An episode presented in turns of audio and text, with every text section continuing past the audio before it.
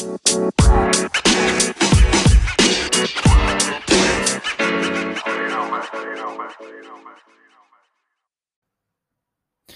acá estamos. Bienvenidos una vez más al podcast La Universidad que no conocía.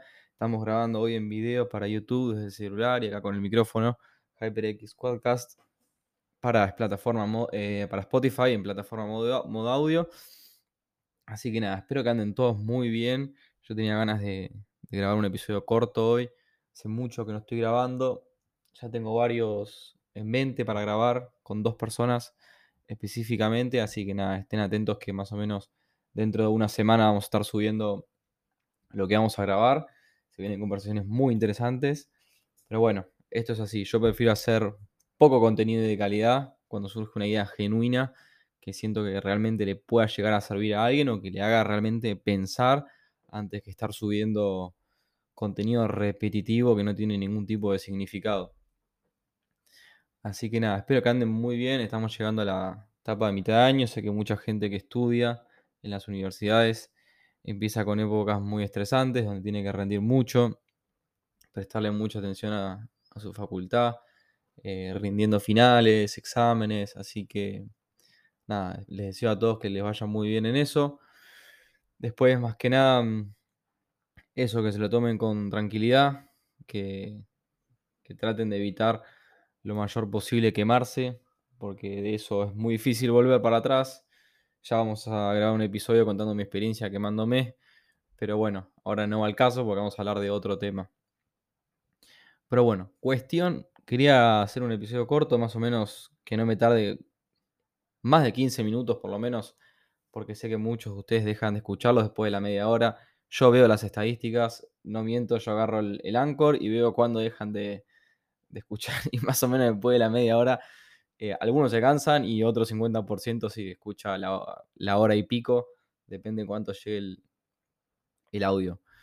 Pero bueno, cuestión, resulta que mm, los que ya me conocen, los que me conocen más personalmente, saben que yo estoy transitando por un proceso de cambio de carrera universitaria.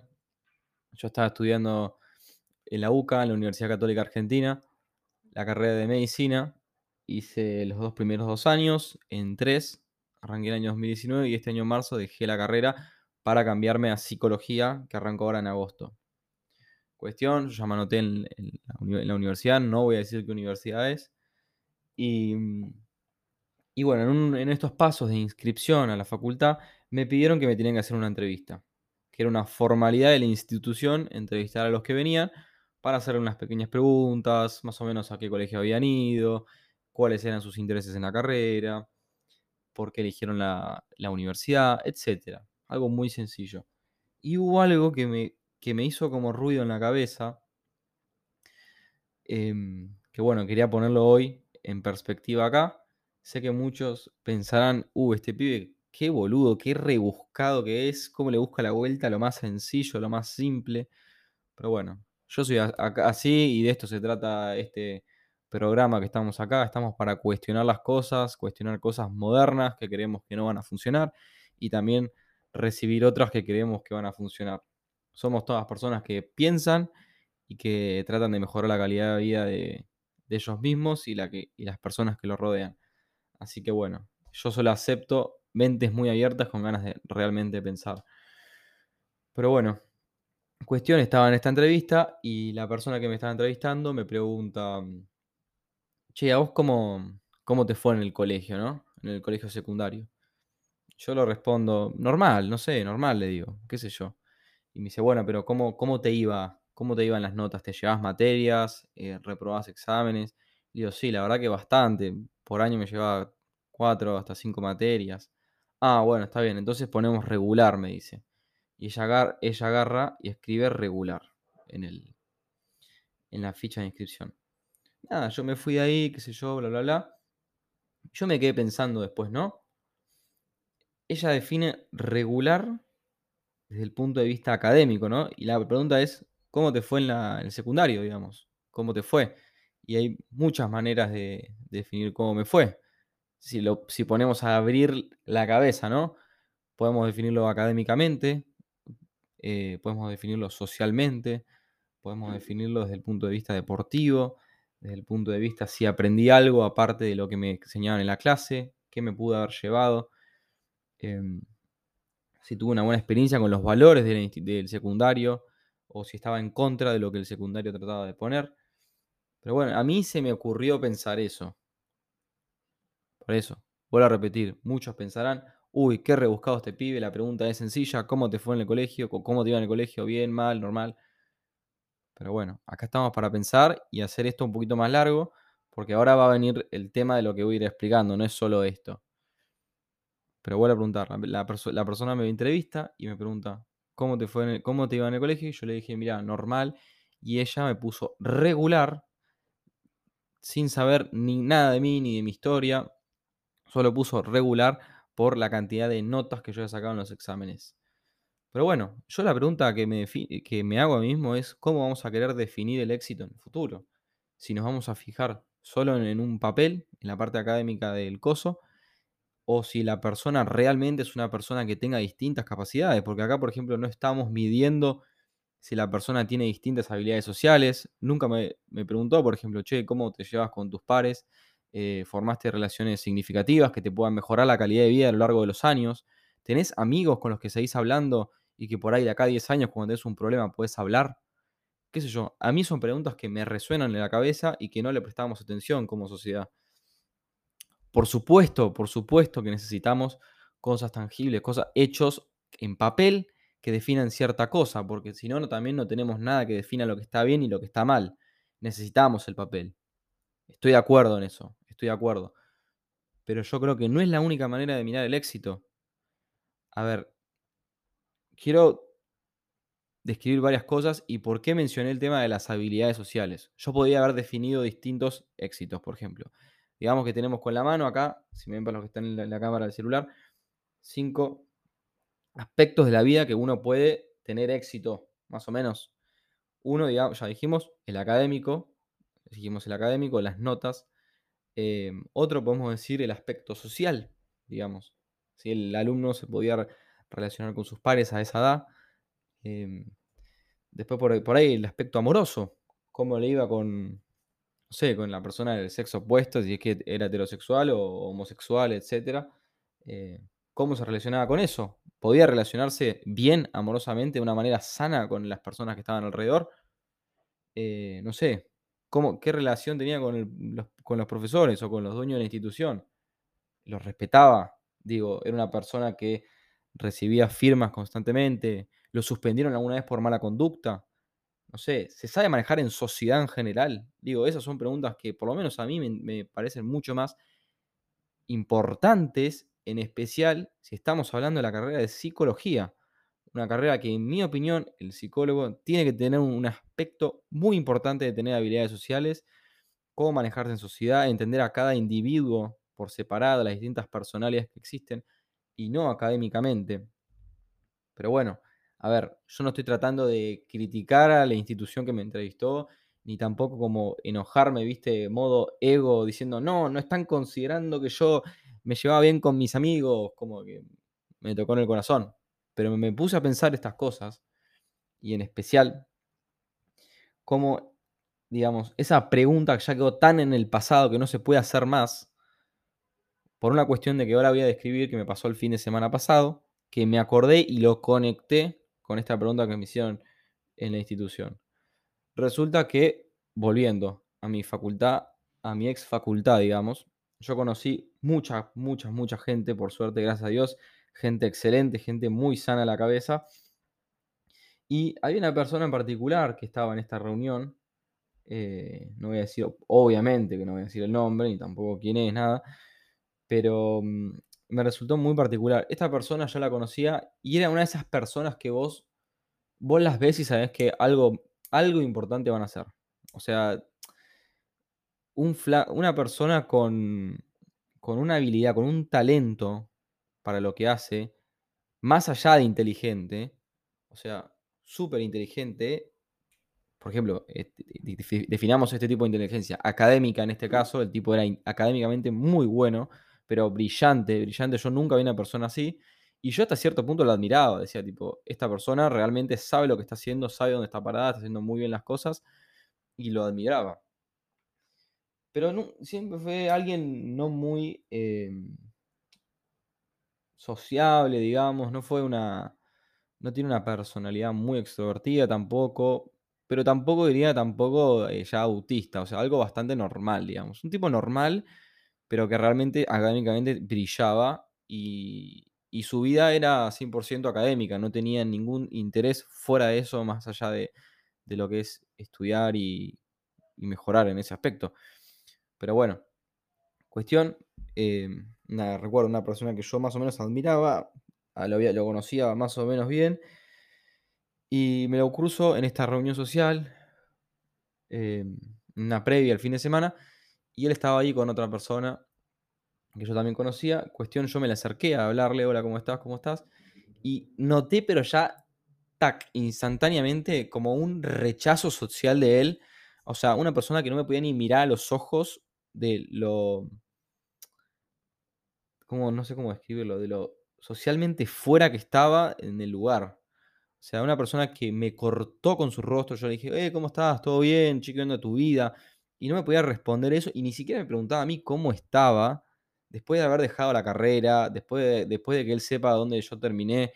O sea, qué sé yo, puede ser, por ahí la persona tiene un mal día, pero uno se da cuenta cuando una persona tiene un mal día o cuando una persona es social- socialmente inadaptada. Esta persona yo, yo noté, olí que era socialmente inadaptada. Pero aún así, si esta persona va a la institución y le entrevistan, ¿cómo te fue en el colegio? Seguramente la respuesta no va a ser regular. La respuesta va a ser extraordinario, excelente, muy bien. Esa va a ser la respuesta. Porque estamos definiendo el éxito en el papel que él tuvo en el secundario académicamente. Entonces, estamos haciendo eso como sociedad. Yo no digo que esté ni mal ni bien. Para algunos puede estar bien, para, para otros puede estar incompleto. Yo estoy de acuerdo en que tenemos que tener algo formal como un papel que sí define algunas cosas, porque si no, como tenemos verificación de alguien, cómo existen los títulos, las matrículas, necesitamos eso. Pero no tiene que ser lo único que necesitamos. Yo estoy hablando de una persona que yo la miré y yo hasta el día de hoy la admiro académicamente, pero no puede sociabilizar esa persona. Esa persona, en momentos de crisis, no va a poder adaptarse a otra situación. Mientras que una persona con la cabeza más abierta, más completa en varias áreas de su vida, va a poder, no sé, vivir en otro país, aceptar otro tipo de trabajo, otro tipo de rol. Pienso yo, ¿no? Yo he visto personas que si bien tratan o por lo menos impulsan destacarse en algo, también mantienen los otros aspectos de su vida intactos, o por lo menos básicos, cubiertos, porque ellos saben que son humanos antes que robots. Y para desarrollarte en todos los aspectos de tu vida, tenés que ser un humano y no un robot. No sé, se me hace la mente como personalidades como la de Steve Jobs, em, no sé, o la Elon Musk, Mark Zuckerberg, o también estaba viendo, por ejemplo, otro día la película Whiplash, me hacía mucho acordar del personaje. Son personalidades muy patológicas que, que dejan, o sea, es como que hacen una burbuja de ellos y su arte y dejan de lado el mundo como si no hubiera nada afuera.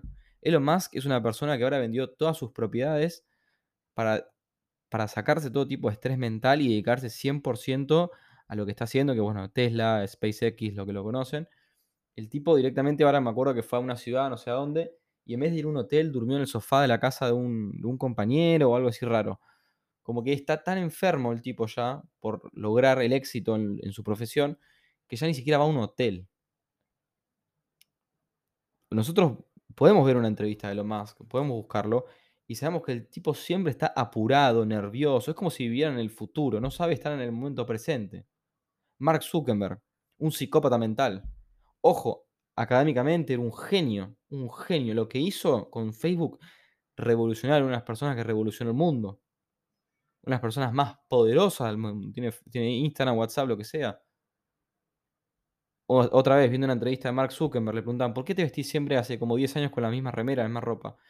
No, porque para mí es un gasto de energía mental elegir la ropa con la que vestirme. Yo me tengo que levantar y enfocarme en lo que tengo que hacer, entonces agarro y tengo siempre la misma ropa. Tipo que se viste siempre con remera gris. Creo que se puso un traje cuando tuvo la audiencia por los, quilombos de Cambridge Analytica, no sé qué. Pero eso trato de, de ver. ¿Eso es lo que estamos definiendo como éxito? ¿Definimos éxito a Mark Zuckerberg? O por ahí definimos éxito, no sé, a Martin Luther King. Gente que sabía cómo liderar un, lugar. Una, sabía sociabilizarse con sus pares, pero también era un líder y un excelente académico. Steve Jobs. Todos lo reconocemos porque era excelente en lo que hacía, en diseñar el iPhone perfecto, lindo, bello, lo que fuera que sea. Y todos sabemos que él trataba muy mal a sus empleados y que los, lo odiaban hasta tal punto que se tuvo que ir de su propia empresa. La película de Facebook, que relata la, vida de Mark Zuckerberg, también detestado, pero no, no es ya sin amigos, es detestado. Es social, la palabra es socialmente inadaptado.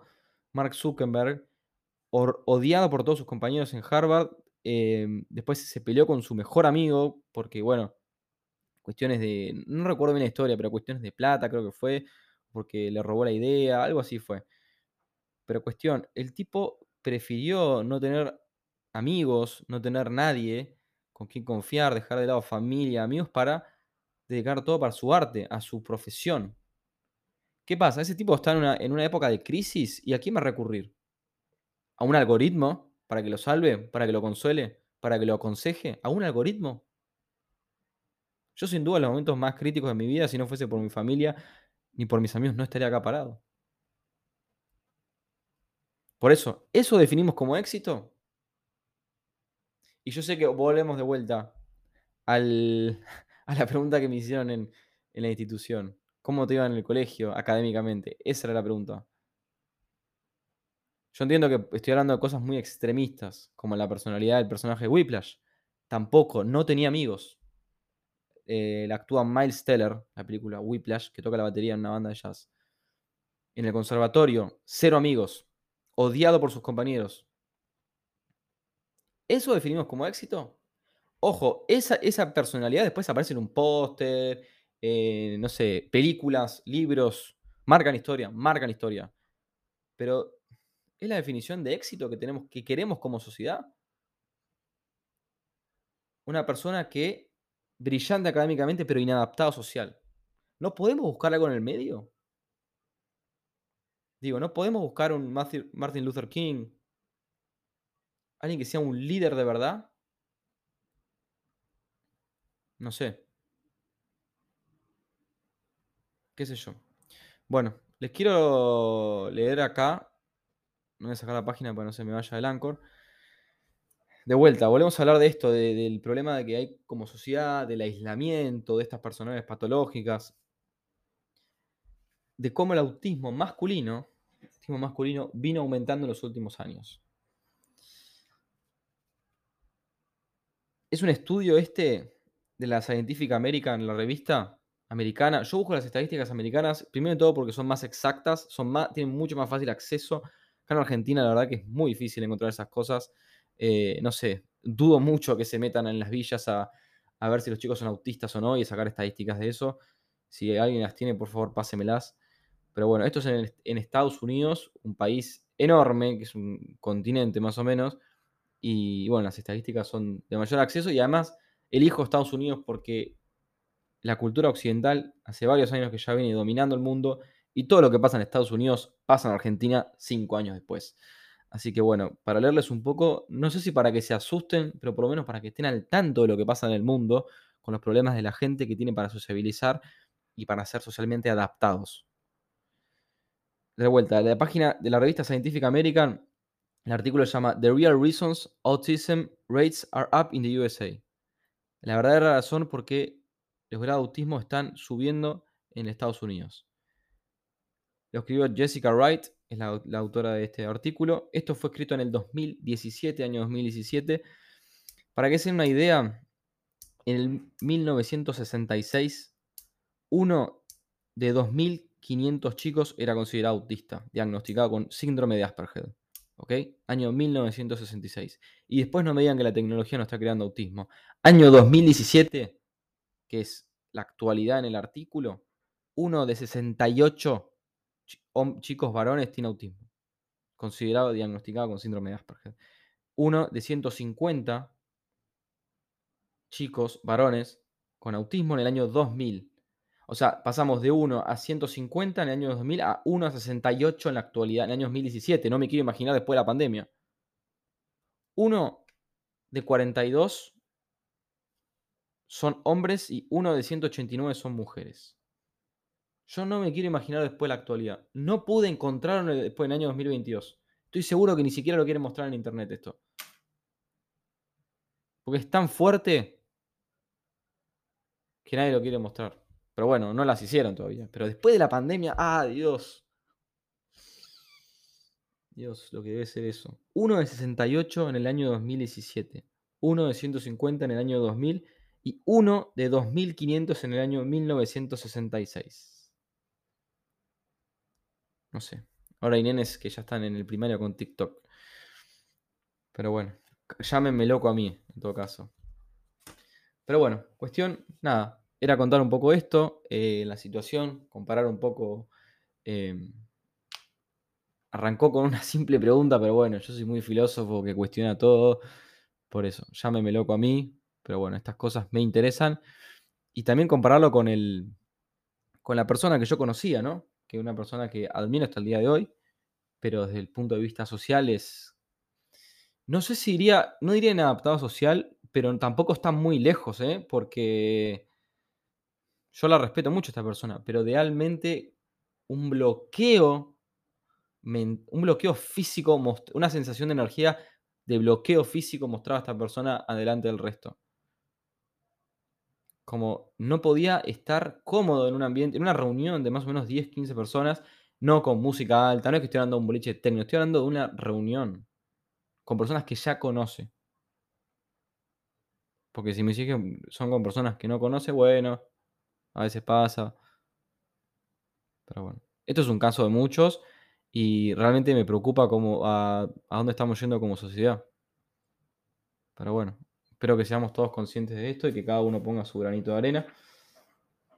Quiero terminar con algo que tengo acá subrayado en el libro de, Animales a Dioses de Yuval Noah Harari.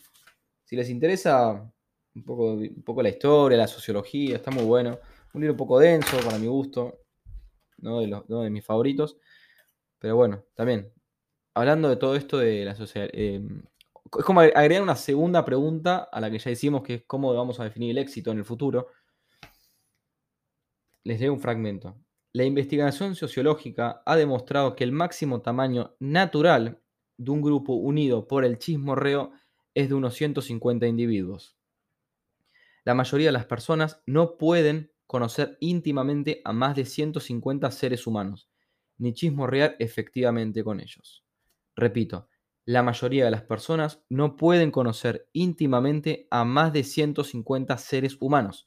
O sea, como que más de 150 personas en nuestro círculo social, más o menos, ya más de eso nuestro cerebro no puede registrar, digamos. Eh, como personas para meter en nuestra tribu, ¿no? Digo, una pregunta y cierro ahí. 150 personas. ¿Para qué queremos más seguidores de Instagram que 150 personas?